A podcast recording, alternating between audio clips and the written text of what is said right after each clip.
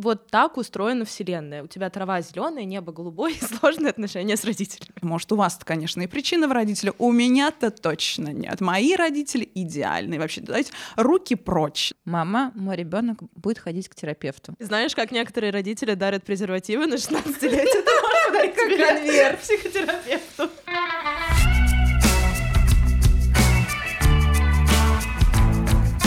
Привет, это радио Аня, и мы продолжаем исследовать вопрос взросления. Пожалуйста, пишите нам ваши вопросы, задавайте темы для разговора и оставляйте комментарии.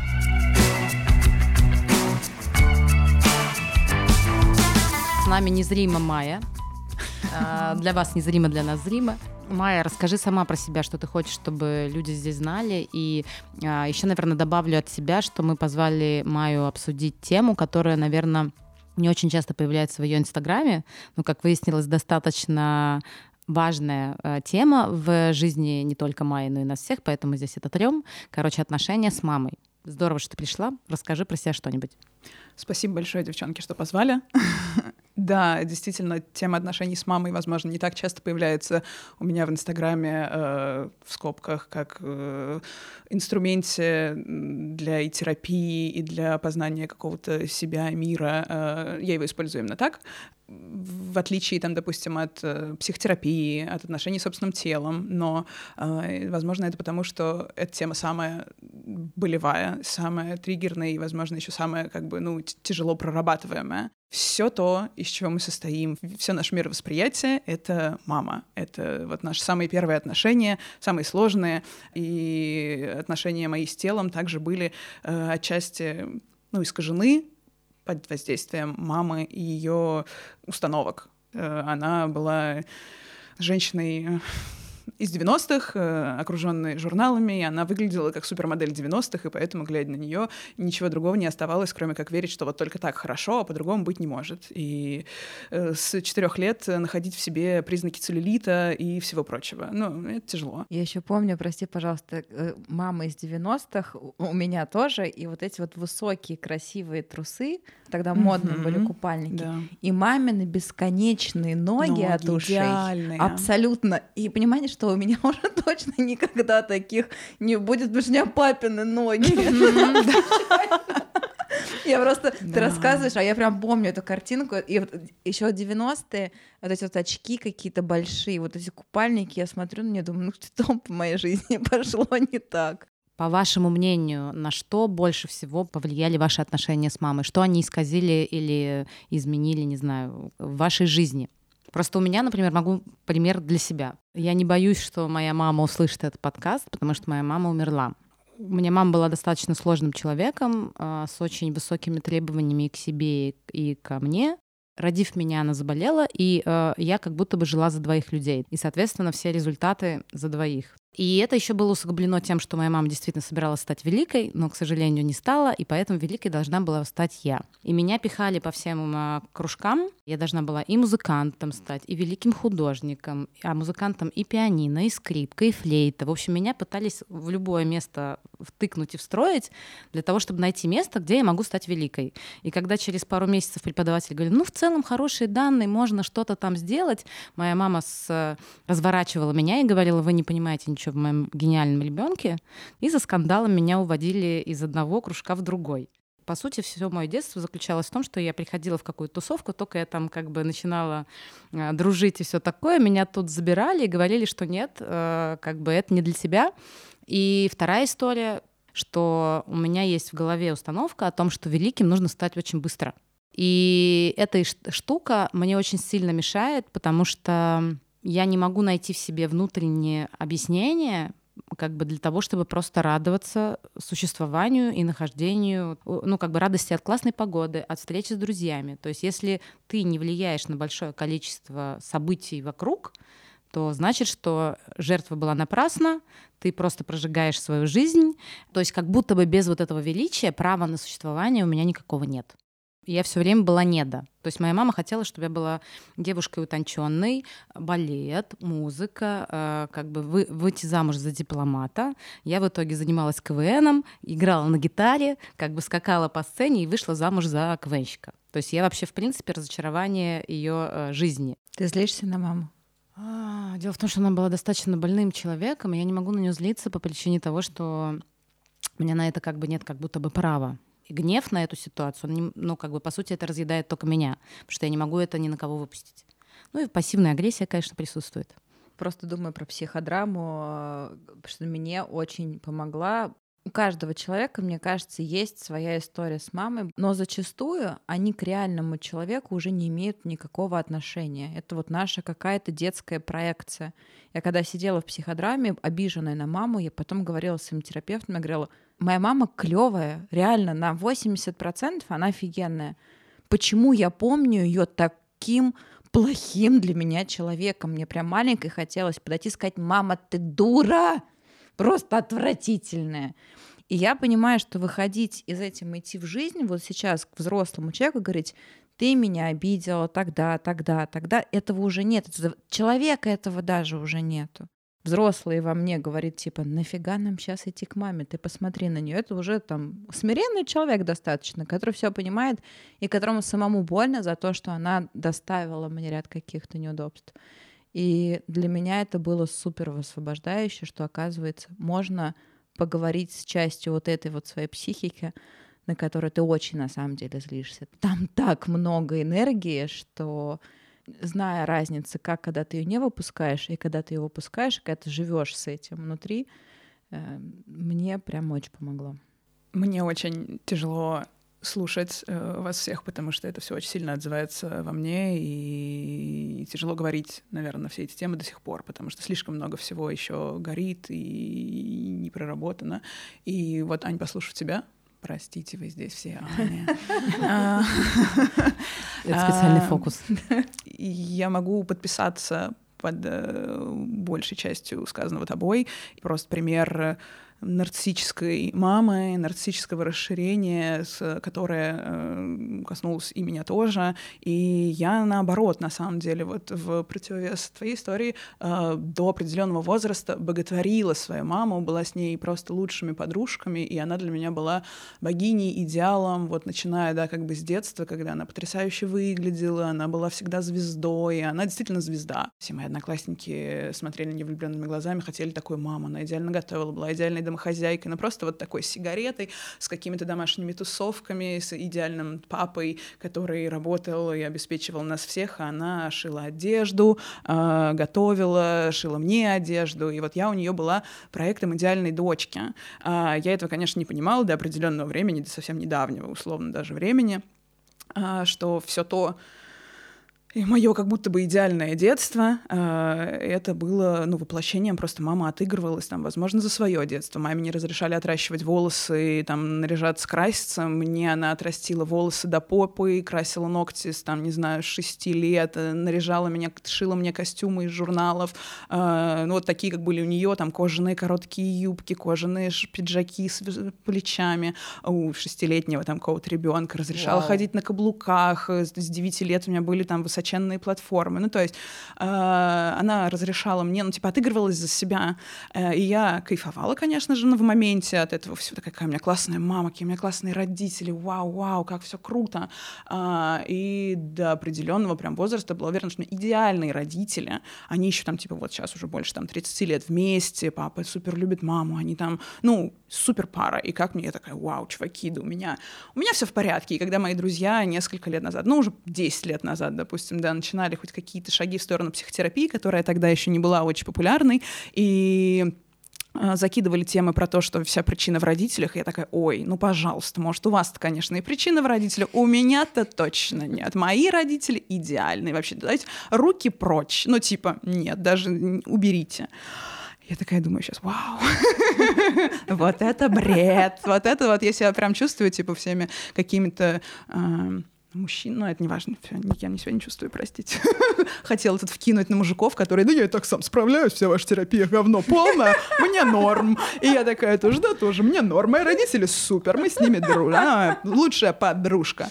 И мы как бы с мамой вот прям дружили, мы там с ней выпивали, и я знакомилась со своими, ну, и их э, со своими друзьями, они были вхожи, со мной ходили со мной в солянку, в дом быт, ну, то есть прям туса тусовщики абсолютно крутые. Наверное, все стало, да, меняться, конечно, с моим приходом в психотерапию. И из э, идеальных родителей, которые делали для меня все, и все было прекрасно. Тут мы докопались немножко до того, что, э, ну, как было на самом деле. И я э, впервые в жизни, наверное, вступила вот в эту подростковую фазу, когда ты э, обозляешься на своих родителей. Впервые вот в жизни начала самостоятельную жизнь, ушла там от парня, от родителей, потому что они до этого меня еще и содержали, и я вообще росла в такой системе, ну, в мировоззрении о том, что это абсолютно нормально. Ну, я же девочка, я вообще никогда не буду работать, и вообще у меня такие родители родители, потом выйду замуж, все будет супер. Вот, и я ушла от них, и такая, все, больше не возьму от вас ни копейки денег, и начала работать, и вот начала, собственно, а сколько свою это жизнь. было? 26 лет.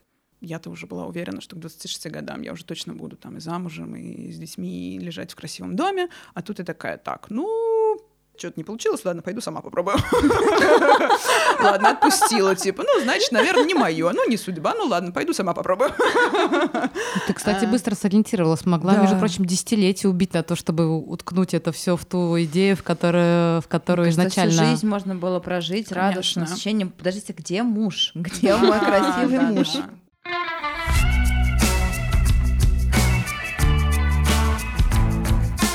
А сейчас в какой-то стадии находишься? И вообще было бы, наверное, интересно узнать, эм, как ты эти стадии проходила, и есть ли сейчас какое-то изменение? Я так понимаю, что вы чуть ближе к друг другу, чем там три года назад сейчас. Мы проходили разные стадии и до сих пор продолжаем проходить разные стадии. Э, вот когда начался карантин, э, одним из условий для них общения со мной я поставила, что они оба идут на психотерапию. Это тоже, конечно, такой, ну, с одной стороны, э, глупый и детский ход, что типа я такая, вот, либо вы идете на психотерапию, либо мы не общаемся. Это довольно, ну, жестоко, глупо и инфантильно, но я по-другому не могла. И они оба у меня пошли на психотерапию онлайн, э, и папа продолжает ходить до сих пор. С папой мы говорим на одном языке. Мама походила, наверное, месяц где-то и перестала ходить, потому что маме невозможно признать, что она где-то не права. Но даже, э, ну это я так понимаю, она это описывает тем, что да кто мне там что скажет, я и так вот, ну, жизнь прожила, кто это вообще такие все.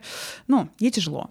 Понятное дело, что она видит, а, что я пошла в психотерапию, б, что мы стали хуже общаться, и да, в этом есть связь, но это не то, что психотерапевты настраивают вас против родителей и говорят, у, у вас ужасные родители, не перестаньте с ними общаться. Но терапия, э, видимо, мне очень важно сказать, это всегда приводит к тому, что ты принимаешь родителей. Ну, то есть в итоге через вот этот бунт, через боль, через... И это может длиться сколько угодно, годы, вот этот процесс, когда ты говоришь, мама, ты не права, я хочу жить так, как я хочу жить.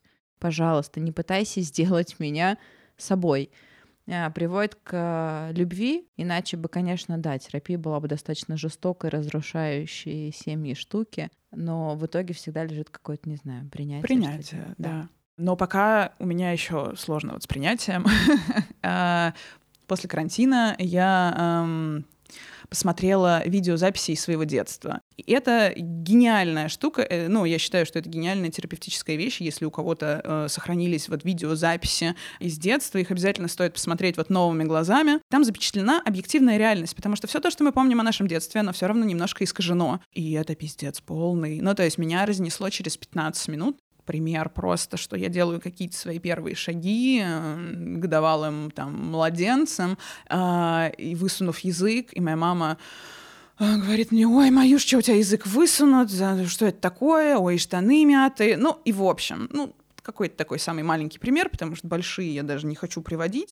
Мама, конечно же, меня любила очень и продолжает очень сильно любить, просто из-за того, что она сама поломанная, и любовь — это тоже очень поломанная вот сейчас мы находимся как бы в фазе отношений, вот периодически мы общаемся, а, и когда я в ресурсном состоянии, все супер, я принимающая, я мудрая, я понимаю, что она такая, потому что у нее есть своя история, свои причины на это, что это не просто так, я не виню ее, что все хорошо, я наоборот ее там обнимаю, учу дышать, учу идти в тело, ну как-то пытаюсь с ней работать, но когда я не в ресурсном состоянии, у нас все разносится. И вот недавно я была не в ресурсном состоянии, и это было что-то из разряда «мама, существует существует, Майя разъебывается. Ну, то есть мы просто встретились, и она просто существует, она просто вот несет все то, что она несет, как всегда, э, залезая в чужие границы, там, папы, допустим. Меня она уже просто боится залезать на мои, но папу она еще продолжает там не чисти, не закрывай рот, зубочист, когда чистишь зубы, зубочистка, еще что-то. И я сижу, я понимаю, что, типа, сука, почему? Это другой человек, хватит, пожалуйста, не... Мне прям плохо. Вот когда я не в ресурсном состоянии, после встреч с родителями я ощущаю э, желание умереть. Я понимаю, что это дно. Я э, начинаю ненавидеть ее. В этот же момент я осознаю, что я ненавижу, я начинаю ненавидеть себя, потому что не, не, не должна ненавидеть маму. Ну и вообще, в принципе, даже вне зависимости от каких-то установок, что я плохая девочка. Нет, я смотрю на это все со стороны э, эзотерики уже и каких-то энергий, потому что мама — это тот человек, который привел тебя в эту жизнь. Это твое начало, это твоя часть, и когда у тебя с ней конфликт, не может быть ничего хорошего в твоей жизни. Я понимаю, что, бля, на каком я дне, э, я же такая вся проработанная, тут я просто ненавижу, типа, этого человека, как так, я же должна ее любить, я ее вроде бы как люблю, и это все, и я просто падаю и падаю в эту яму, и за что бы я не цеплялась, я продолжаю падать, и я просто восстанавливаюсь после встреч с родителями несколько дней, мне очень тяжело, и иногда в некоторые моменты я говорю, нет, все, мы больше не общаемся, я не могу больше так, потому что единственное, за кого я ответственна, я не хочу вас менять, окей, ты такая какая-то есть, единственное, за что я ответственна, за свое время и за, свое, за свой выбор, и я не выбираю сейчас общаться с тобой в ссоре. Удивительно, что оказалось, что у нас с тобой в некотором смысле какие-то зеркальные как бы темы. А я проскочила момент обожания. Моя мама а, действительно была больна, и это была как бы гигантская ноша на всю семью. Мне кажется, что я очень долгое время просто терпела наличие этого человека в своей жизни, только благодаря там и терапии потом, и вообще тому, что как бы ее сейчас нет в моей жизни, я смогла увидеть и ее подвиг по отношению ко мне, и много хорошего, что она для меня сделала. И, например, одну из вещей, которую мне Стася подсказала о том, что моей маме, в принципе, сказали, что ей нельзя рожать детей, что это может нанести ей гигантский вред, но она так хотела, как бы ребенка так хотела, там, типа меня, что она пошла на риск. Условно, Стася мне показала, что Представляешь, говорит, как она тебя хотела и как она тебя условно любила уже заранее, что человек пошел на такую историю, что насколько это был сильный человек, который не, а, не хотел сдаваться там обстоятельствам и так далее. В общем, короче, я обрела маму, по сути, только после ее смерти. Вот, еще, конечно, эволюция, тут дополнительный терапевт, конечно, помог, но я прямо вижу, насколько открылась какая-то там чакра, и мудрость полилась, условно.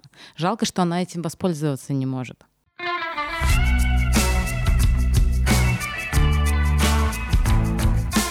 У нас есть куча инструментов. Мы работаем над собой. Это медитация, терапевт, психодрама, расстановки. Ну, то есть количество вещей, которые я к 31 году прошла для того, чтобы мне перестало быть больно, оно какое-то бесконечное абсолютно.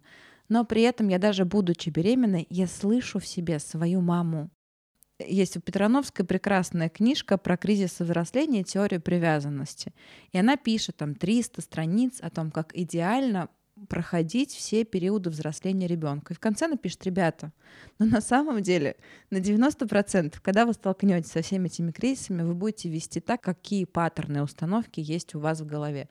Самое страшное, что может произойти, вот то, о чем сейчас мурашки, не начинать себя ругать, наверное, в этот момент.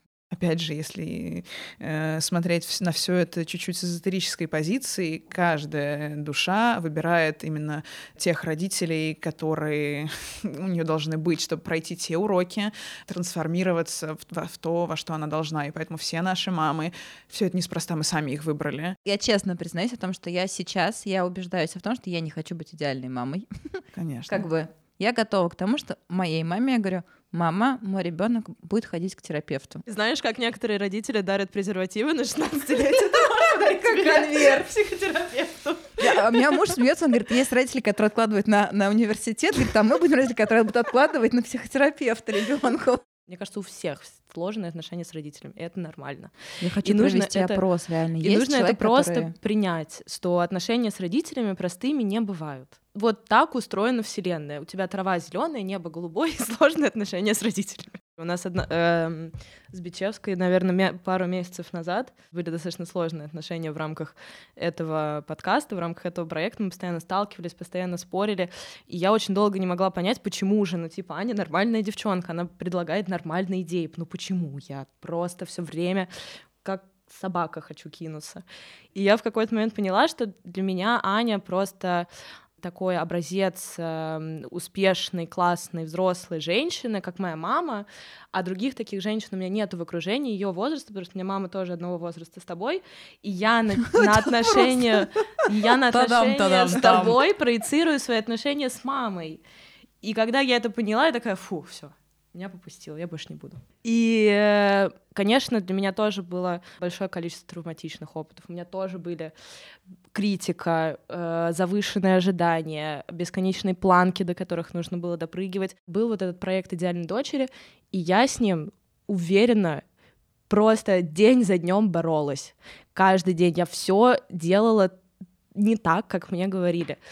Или даже если мне говорили, что там нужно сделать вот только так, я говорила, хорошо, я сделаю только так, я стану вашей отличницей, но потом я пойду тусоваться на арму, и мне вообще пофиг, что вы думаете. И дальше начался процесс восхождения как бы на там свой личный, грубо говоря, олимп успеха, и Аня говорит, попивай амброзию сейчас. Маленькие сыровимчики подливают ей эту амброзию. Сидя в тоге. Да-да-да. Москва, апрель. И когда оказалось, что можно быть э, охренительно успешным, не поддаваясь установкам мамы, я получила супер кайф. И я начала как бы самостоятельно как-то двигаться во всей своей вселенной, расширять ее, копошиться в ней. И когда я научилась доносить маме свои чувства, и вот мы недавно э, сидели буквально там на прошлой неделе с мамой в ресторане, у меня в жизни недавно произошла очень такая страшная переворотная штука для меня, и я ей рассказывала весь свой опыт, и я ей в какой-то момент сказала, мам, я не хочу, чтобы ты мне сейчас объясняла, как мне проживать это. Не надо, пожалуйста, мне рассказывать свое мнение, я тебе рассказываю то, что я почувствовала. Я впервые увидела в маминых глазах реально уважение и какое-то восприятие меня, и это было очень круто. Кстати, еще относительно твоей истории про то, что ты будущая мама. А, очень классная вещь, которую я тоже читала, когда стала сильно взрослой, это то, насколько я тоже взрастила и воспитала свою маму. О, да. Я помню все эти наши ссоры, я помню, как я боролась, я помню, как это было сложно, как это через истерики, через крики, через ненависть, через, ну вот прям все, ну просто, ну это было очень эмоционально заряженный сериал на Netflix, спродюсированный очень мощным режиссером. И сейчас, когда я наблюдаю отношения э, своего младшего брата и моей мамы, а мой младший брат, он младше меня ровно на 10 лет, и он иногда ко мне подходит и говорит, блин, ну что такое, она меня все время заставляет делать уроки. И я говорю, малыш, если бы ты вообще жил в те времена, когда, когда я жила, если бы ты вообще столкнулся с той нашей мамой, которая была 10 лет назад, ты бы просто как спичка бы сломался и разлетелся бы по разным углам квартиры. Абсолютно просто. Ребенок, сиди и радуйся, что я прошла через все это, чтобы у тебя сейчас была настолько как бы лояльная мама. То есть мама всегда была лояльной, там, она много чего разрешала, но она очень много чего требовала.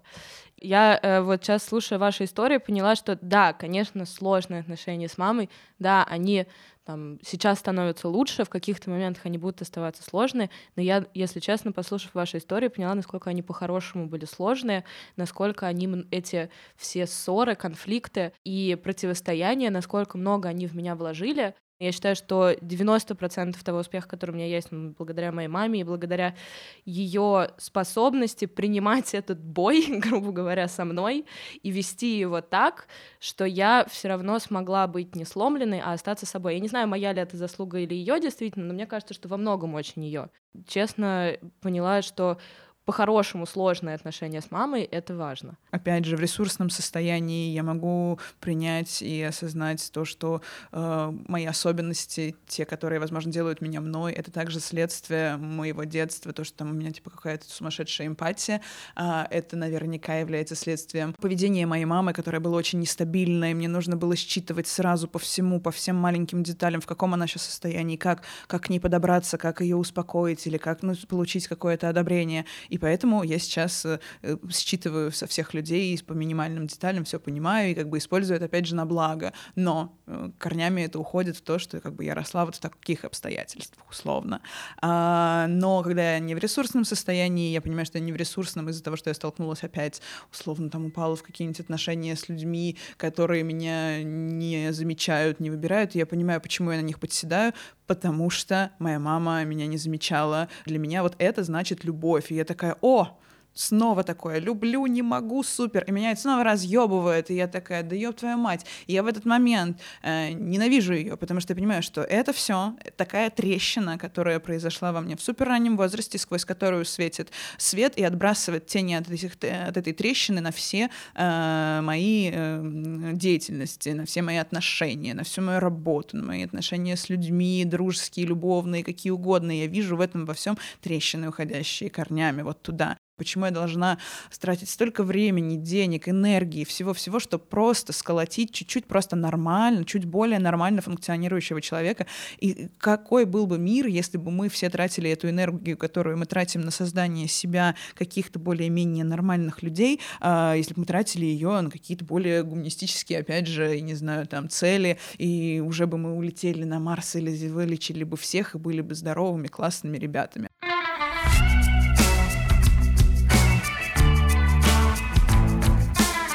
Недавно я тоже с подружкой обсуждала такую историю, что типа какого черта нам родители говорили о том, что надо хорошо учиться, не знаю, там ходить замуж или жениться, там строить, не знаю, дом, сажать деревья, но не сказали о том, что мы будем сталкиваться с кризисом веры, с кризисом смысла, а, с тем, что тебе будет скучно жить, там, ну и так далее. И мы с ней вместе пришли к тому, что, скорее всего, они нам это говорили.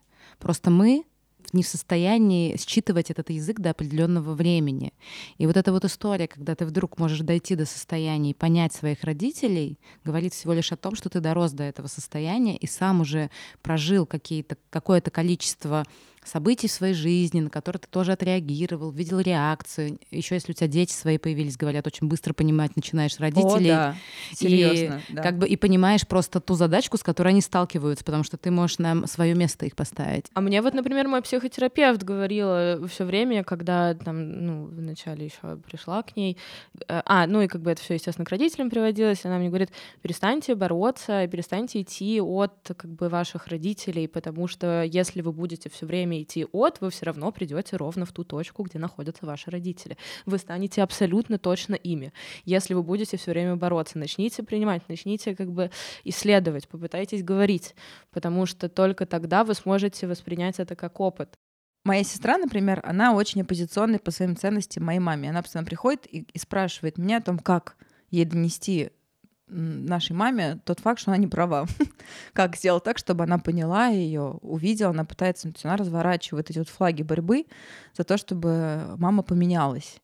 А я нахожусь в состоянии, когда я говорю, что, блин, да, может быть, не надо этого делать. Как бы иногда не стоит идти и разворачивать военные действия. И надо же понять, что мою маму как бы уже не поменяешь никаким образом. Да, ты не поменяешь, но тогда встает вопрос, а о чем общаться? А, потому что вот я тоже проходила эти моменты, когда все общение а, из-за того, что вы в базовых ценностях расходитесь, и когда вы начинаете о них говорить, это все взрывается, и никто не принимает позицию друг друга, все общение сводится уже к тому, что как дела, все как работа, все хорошо, как отдых, все хорошо. Покушала? И, да, и в этом нет никакой ценности, в этом нет души, в этом только пустота. И для меня это самое-самое вообще отвратительное, потому что для меня мне хочется какой-то жизни настоящего. Я, я люблю людей, я люблю своих друзей, и все за то, что мы можем быть там максимально искренними. Это энергообмен, и это любовь. А тут я чувствую пустоту, э, и мне это не нравится. И моя мама, для нее наоборот всегда была важна именно внешняя оболочка, как мы все уже могли заметить отметить, что это всегда а, все всегда хорошо и идеально, и у нас есть чудесный чатик семейный, в котором для нее было важно, чтобы мы каждое утро писали друг другу доброе утро, а если когда я отказалась это делать, это ее так обидело и вообще э, вызвало какие-то невероятные эмоции. И папа мне говорит, ну что тебе сложно, что ли? Я говорю, если я чувствую, что я хочу пожелать доброе утро, я напишу. Если я чувствую, что я хочу узнать, как дела, я напишу. Я не хочу, чтобы это становилось обязаловкой. Это обесценивает все. Это какие-то реально потемкинские деревни. И э, я столкнулась с вопросом, а о чем тогда? Ну, то есть, да, я в глубине люблю своих родителей, уважаю их благодарны им честно за это, за все, но выдерживать вот такие пустые встречи и просто даже, типа, относиться к ним снисходительно. Я не хочу, я хочу в идеальном мире общаться с ними как с людьми, потому что они вроде бы действительно классные ребята и классные люди, и я хочу общаться с ними на уровне человек-человек, взрослый-взрослый, а тут этого не получается. Ну, то есть они либо пытаются до сих пор продолжать себя вести, как будто бы они взрослые, а я ребенок, что уже совершенно не так, либо они действительно совершенно, типа, тоже как бы дети, и я должна к ним относиться со снисхождением, типа, ну уж какие у меня есть, ну и ладно, гладить по головке. И это не тот, не тот вариант меня не устраивает, и я вот до сих пор остаюсь в каком-то, э, в какой-то фрустрации, я не знаю, что делать, но честно. Менять уже никого не хочу, но понимаю, что и общаться так, как это есть сейчас, я тоже не хочу. Не общаться совсем тоже не хочу. И это так сложно. Я, кстати, согласна про фрустрацию и то, что я тоже не знаю, как делать. Я, вообще, я очень хорошо понимаю, что такое общение на пустые темы, и у меня тоже до сих пор нет ответа. Потому что каждый раз, когда я знаю, что я захожу на какую-то глубинную тему, которую мне хочется обсудить, ну там будет нестыковка, я понимаю, что будет война, и каждый раз я понимаю, что потом я буду неделю лежать дохлая и вынесу мозг своему мужу неясно прекрасному, потому что он будет выносить мое вот это вот э, состояние раздробленное, но ответа тоже нет, хотя... Про табуированные темы. Очень э, интересный опыт у меня недавно как раз тоже был, а, связанный с вот этой историей про то, что нельзя, невозможно какую-то тему обсуждать, и мы с а, моей подругой, это было не с мамой, правда, а с моей очень близкой подругой, мы с ней фундаментально не сходились по поводу, в мнениях по поводу одного события, которое у нас очень горело в душе. И мы с ней договорились о том, что, окей, мы хотим сохранить нашу дружбу, поэтому мы не будем обсуждать эту историю. Тем не менее, несмотря на то, что мы пытались общаться на отвлеченные, естественно, темы, а, я почувствовала, как я начинаю отдаляться. Я пришла к своему психотерапевту, и я начинаю рассказывать свою вот эту историю. Говорю, ну блин, ну как же так? Ну вот почему? Ну мы же решили, мы сохраняем дружбу.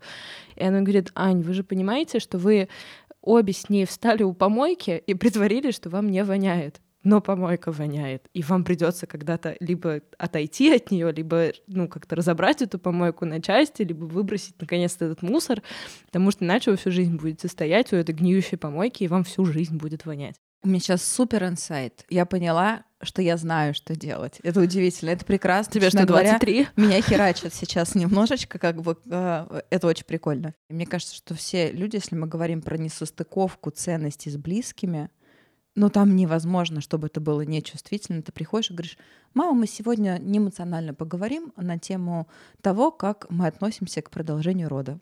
Скорее всего, ты в результате все равно я потеряю энергию. Ну, то есть не идти не могу, потому что она забирает у меня себя. Если я иду, я полюбас теряю. Ну, то есть это неизбежно, я буду переживать, я буду терять энергию, мне потом будет плохо. Но нужно найти место, где я быстро восстанавливаю энергию. Нужно найти, где ресурс. То есть наличие, например, опять же, простите меня, это охренеть как нетерапевтично, но наличие адекватного партнера, например, Спасибо, но адекватного партнера ты не можешь заполучить, если ты вырос э, в семье, и у тебя тревожный тип привязанности, и тебе нравятся неадекватные партнеры, и ты с этим работаешь, и не, не получается, и это сложно, и вот нету этого адекватного партнера, и что делать? Все, спасибо.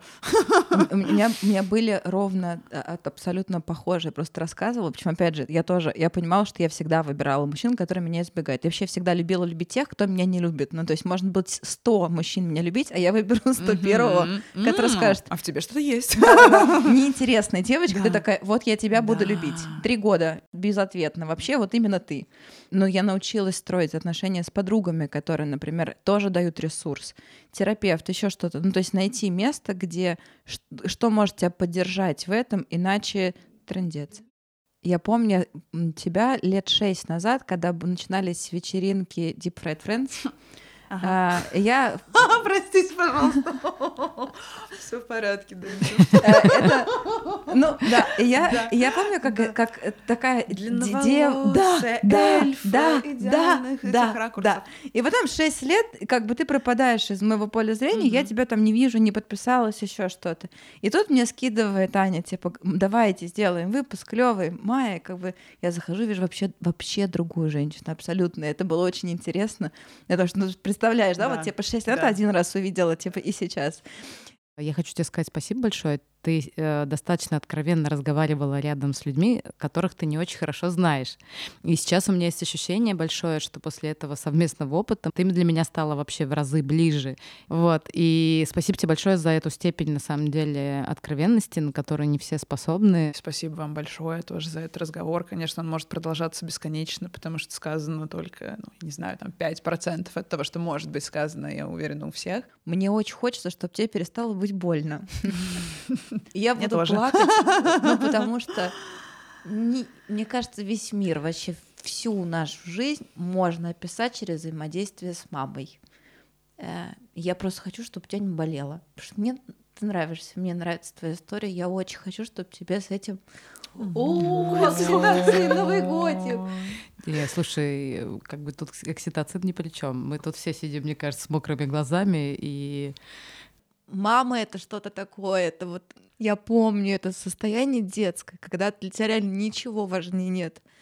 И сейчас, будучи беременной, я представляю, какую все равно, как много в любви есть в наших мамах. У меня есть какой-то скрытый пост большой про то, что ребята, нельзя без любви выносить и родить ребенка. Она может быть корявая, она может быть изуродованная, но там всегда очень много любви. И я хочу просто, чтобы в истории каждой девочки я знаю, что... И мальчика. И мальчика, да. Это не болело так сильно, потому что жизнь от этого действительно меняется радикально. И чтобы мы почувствовали себя долюбленными, не знаю, вот, вот с этим вот мама каким-то, потому что она есть все равно, она тебя любит, и это да, очень Да, здорово. конечно, они все любят, но долюбить нас именно так, как нам надо, можем только да мы. мы сами. Мы все долюбим себя. Да. Хорошо. Следующая тема про вибратор. Ой, зовите меня, пожалуйста, там есть такая история.